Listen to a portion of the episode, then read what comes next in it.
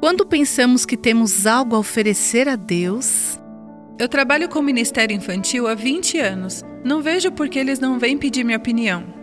não somos muito úteis nas mãos de Deus. Mas quando percebemos que somos realmente indignos, Se Deus realmente quer que eu faça isso, eu farei, mas Ele vai ter que me ajudar. podemos ser usadas para fazer grandes coisas. Veja Maria de Nazaré. Deus não a escolheu porque ela era digna de ser usada por ele. Um anjo disse a ela: Alegra-te, muito favorecida. O Senhor é contigo. Essa frase poderia ser traduzida como: Você é graciosamente aceita. Se alguma de nós for aceita por Deus, será por causa da sua graça, não por qualquer coisa que tenhamos feito.